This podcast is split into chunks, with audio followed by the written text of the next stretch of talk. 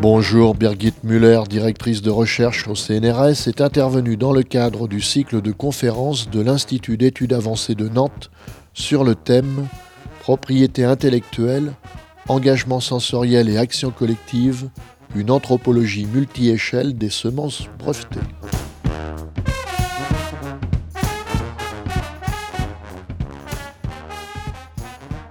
Comment en est-on arrivé à breveter le vivant On peut se poser la question euh, comment on est arrivé là à, breveter le, vivant?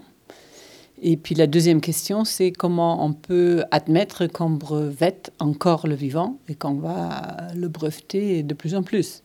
Donc il y a en fait trois questions dans une question. Le brevetage du, vivant ou, des plantes a en fait euh, commencé assez tôt déjà aux États-Unis, on pouvait breveter des plantes au début du XXe siècle.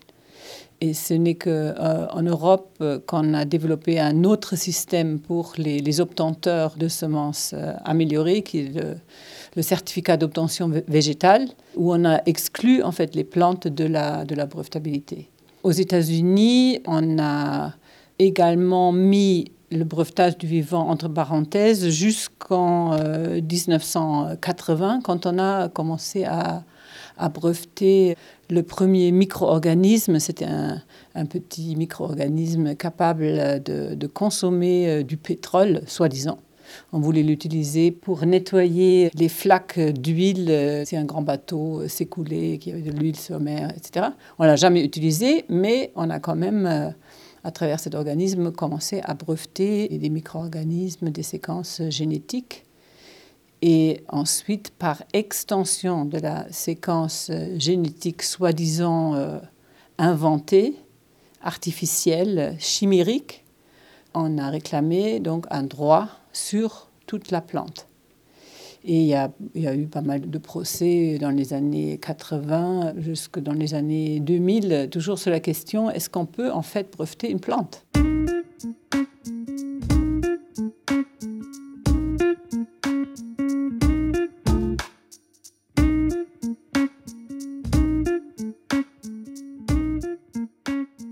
On brevette une plante surtout par extension, parce que le brevet qui est sur une séquence génétique est utilisée dans la plante, et donc par extension, la plante dans laquelle se trouve cet organisme devient breveté. Et là, de plus en plus, euh, ce qui se passe euh, aujourd'hui, c'est que les offices de brevets, d'abord américains, mais aussi euh, européens de plus en plus, permettent en fait le brevetage non plus des séquences génétiques bricolé, euh, générique, euh, chimérique, mais naturel, c'est-à-dire des séquences génétiques euh, telles quelles, qu'on n'a pas inventées ou bricolées, mais tout simplement découvertes.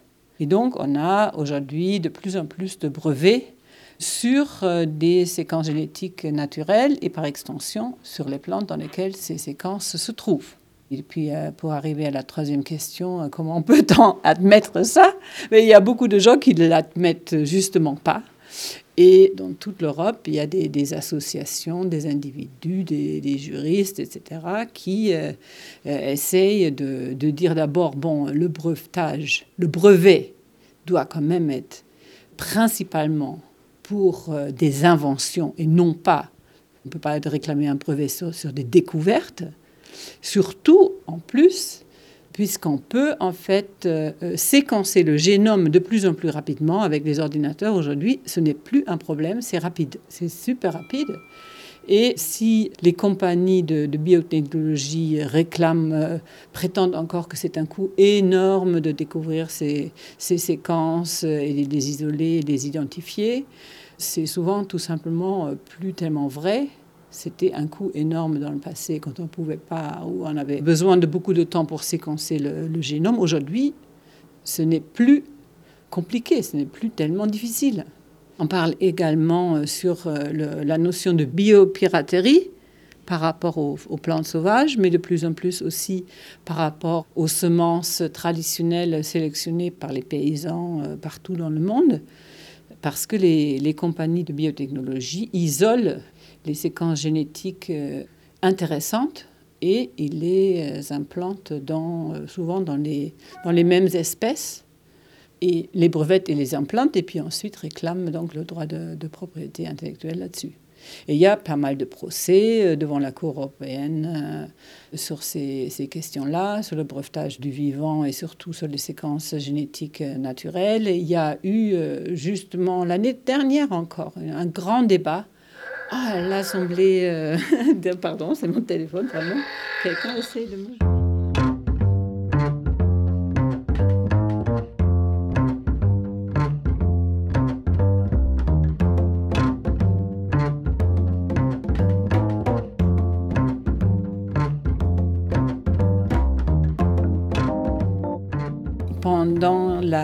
Discussion sur la nouvelle loi sur euh, la biodiversité, il y avait inclus dans cette loi sur la biodiversité était aussi la question est-ce qu'on peut ou ne peut pas breveter justement le vivant qui existe naturellement et la France en fait contre ce qui se passe euh, en Europe a décidé de ne pas autoriser le brevetage des séquences naturellement existantes dans, les plantes.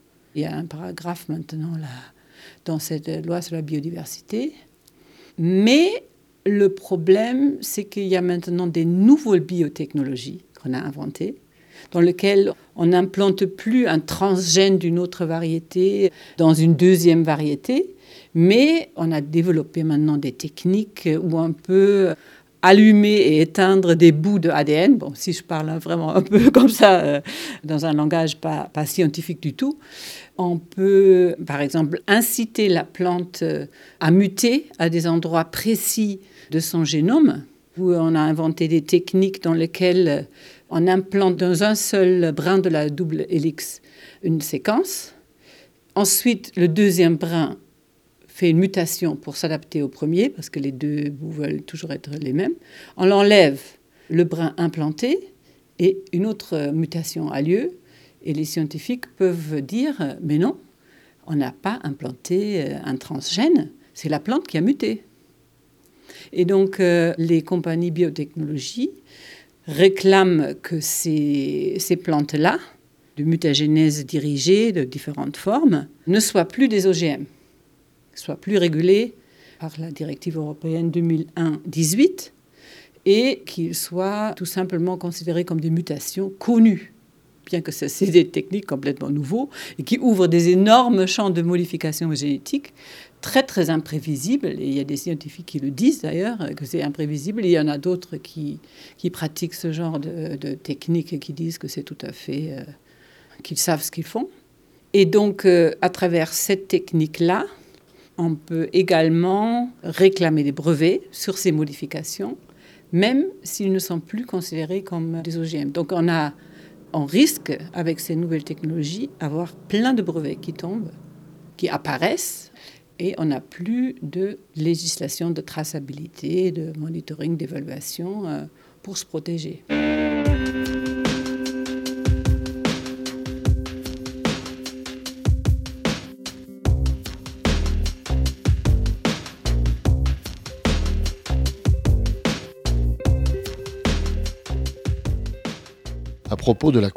Je voudrais surtout parler sur le moteur de l'action politique. Qu'est-ce qui fait euh, que les gens agissent d'une façon euh, politique, euh, qu'ils s'engagent pour les autres, dans la société, etc. Et ça, dans les situations où tout semble quand même assez bouché pour eux, c'est-à-dire euh, des contrôles partout, maintenant des contrôles à travers les, multinationales qui envoient leurs agents dans les champs des agriculteurs pour euh, vérifier s'ils n'ont pas ressemé leurs semences. Ça, c'est tout à fait courant euh, au Canada déjà aujourd'hui. Et qu'est-ce qui fait que les gens agissent quand même? Et donc là, j'utilise un concept allemand, je suis allemande quand même, qui est le Eigensinn. Et le Eigensinn, ça c'est un mot euh, qui, euh, qui englobe un peu tout le champ de la ruse, d'être têtu, de, faire à sa tête. Moi, je le résume par euh, donner son propre sens aux choses et, agir selon ce sens donné. Et qu'est-ce qui incite les gens donc de faire à leur tête et d'agir selon ce sens donné? Et puis, ce n'est pas forcément un, concept moral, mais c'est simplement un de je fais, je fais, euh, je fais quand même quelque chose. Et pour moi, ça c'est le moteur, mais après, il faut beaucoup plus pour que ça, pour que ça ait une portée. C'est-à-dire, il faut d'abord euh, que la personne arrive à aller au-delà de la pulsion sensorielle et émotionnelle, je fais maintenant, à quelque chose qui commence à réfléchir. Et puis aussi, ce qui est très important, pour un vrai agir politique ensemble, il faut avoir un vrai intérêt pour les objets, s'ils sont animés ou pas, et surtout aussi pour l'autre, pour l'autre, pour, euh, pour les autres hommes et ça, ça, pour moi, c'est le pas de plus qu'il faut absolument pour un agir politique. Et puis, dans un troisième temps, il faut s'organiser avec les autres. Et il faut euh, défendre ces espaces d'action politique. Et je vais parler de tout ça euh, aujourd'hui, sur ces trois éléments donc, de, l'agir politique, à partir de l'exemple de la brevetabilité du vivant et des, et des controverses que ça a suscité. Il y a un profil type du militant? Non, je ne pense pas. Moi, ce qui m'intéresse, euh, c'est qu'est-ce qui fait agir. Et là, j'ai trouvé très utile euh, la phrase de Théodore Adorno qui disait il faut se reconnecter avec la chaleur des choses où il faut se reconnecter aussi avec l'autre et avoir de la compassion pour l'autre, ce qui fait agir, ce qu'il appelle das de quelque chose qui arrive et qui fait que même dans une situation de, surveillance et de contrôle, l'homme devient capable d'aider l'autre. Même dans le national-socialisme, il y a eu ces moments-là où il y avait des, gestes comme ça que les gens ne pouvaient même pas expliquer, qui sont euh, antérieurs à la réflexion. Ça vient des tripes, quoi. Et moi, je pense que pour euh, vraiment s'engager aussi dans le champ, par exemple, des biotechnologies, de l'environnement, etc., il faut retrouver la connexion avec la chaleur euh, du monde. Et là, c'est par exemple les agriculteurs qui se battent pour leurs semences. Ils ont un, lien assez spécifique avec, avec les semences qui, qui va au-delà de la simple réflexion, bon, je ne veux pas payer un droit de propriété intellectuelle. C'est vraiment le sens, ça c'est à moi. Et je me suis créée ensemble avec cette semence. Je l'ai sélectionnée, je l'ai récoltée. Elle ne peut pas être à Monsanto. Donc il y a un lien affectif, sensoriel là. C'est ça qui fait agir dans une situation où sinon on se dirait, bon, avec Monsanto, euh, j'irai peut-être quand même pas devant les tribunaux. Ça va être coûteux. Hein. Donc c'est propre à chacun de nous dans les circonstances Il y a le potentiel, je pense, dans tout homme, il y a, et femme évidemment. Cette action têtue est propre à, chaque homme et femme. Ce qui est plus difficile, c'est d'avoir vraiment le courage aussi d'agir là-dessus et puis de réfléchir là-dessus. Donc il faut la réflexion et puis le courage dans, l'action pour que vraiment quelque chose se passe. Sinon, on aurait des activistes tous les jours partout, euh, ce qui n'est pas le cas. Mais il faut, euh, il faut la réflexion et puis le courage pour qu'une action euh, puisse avoir lieu. Est-ce que vous appelez une anthropologie multi-échelle? J'ai regardé cette question de la brevetabilité du vivant et aussi dans ma, dans ma conférence, euh, j'en parle. En fait, du champ jusque dans les organisations internationales. Et donc à toutes les échelles de, de l'organisation, j'ai regardé ça. Et d'ailleurs, quand je regarde l'agir dans les organisations internationales, pour moi, ce n'est pas une macrostructure déjà abstraite, mais ce que j'essaie de faire, c'est de faire du terrain aussi dans ces institutions-là et de montrer que ce sont des hommes qui agissent. Et là aussi, avec leurs contradictions, avec leurs discours, avec leur rapport de pouvoir, etc.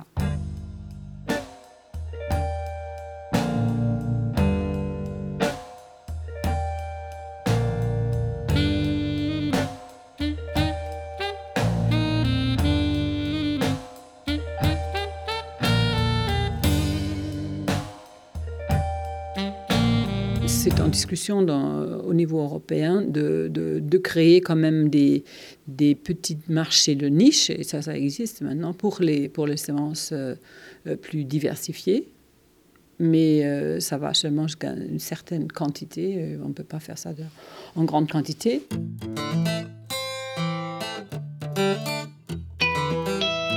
Birgit Müller est avec la complicité de l'Institut d'études avancées de Nantes l'invité du magazine.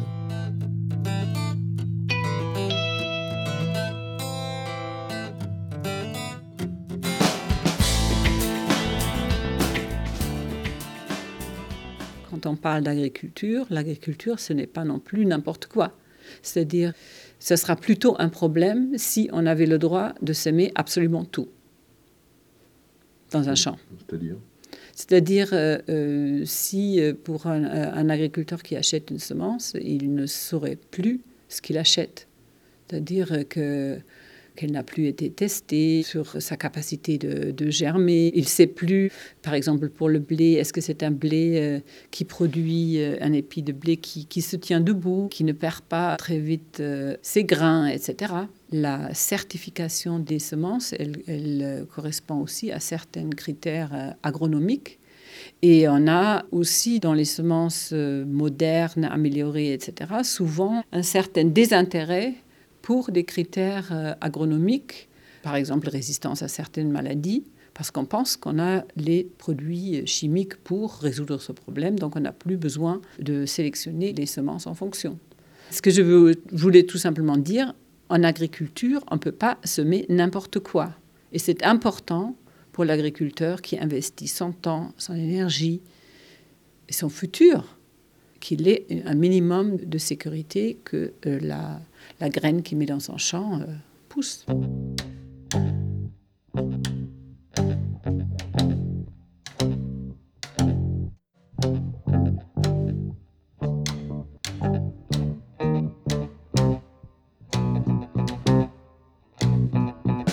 Le traité entre le Canada et l'Europe est en fait le petit frère du traité entre l'Europe et les États-Unis.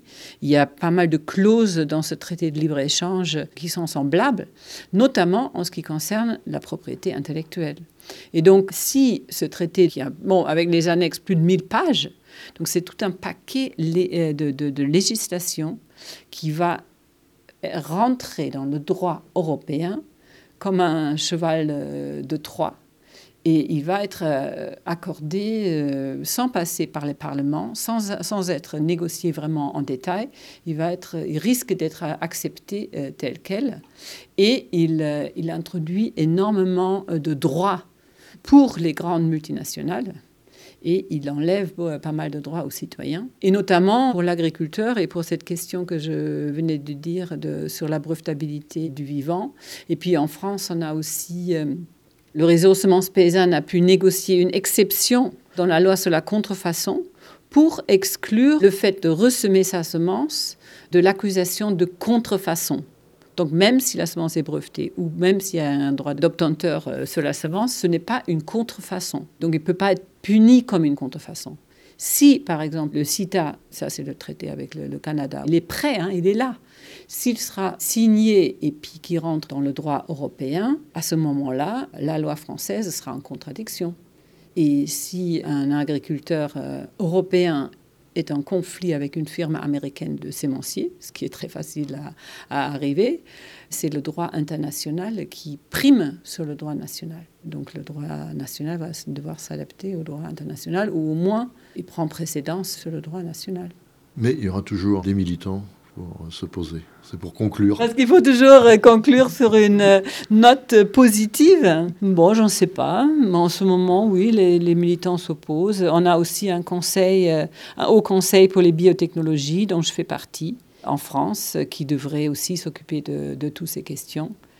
Mais malheureusement, euh, depuis deux ans, on constate euh, une descente aux enfers dans le conseil, au Conseil des biotechnologies, qui devait être un mécanisme de démocratie participative et dans lequel la, démocratie est de plus en plus brimée. Les, les organisations euh, sceptiques et critiques par rapport à, ces technologies et par rapport à ces formes de, de contrôle et de, et de pouvoir, par des mécanismes très très subtils, perdent euh, leur possibilité d'influence. Donc c'est très difficile.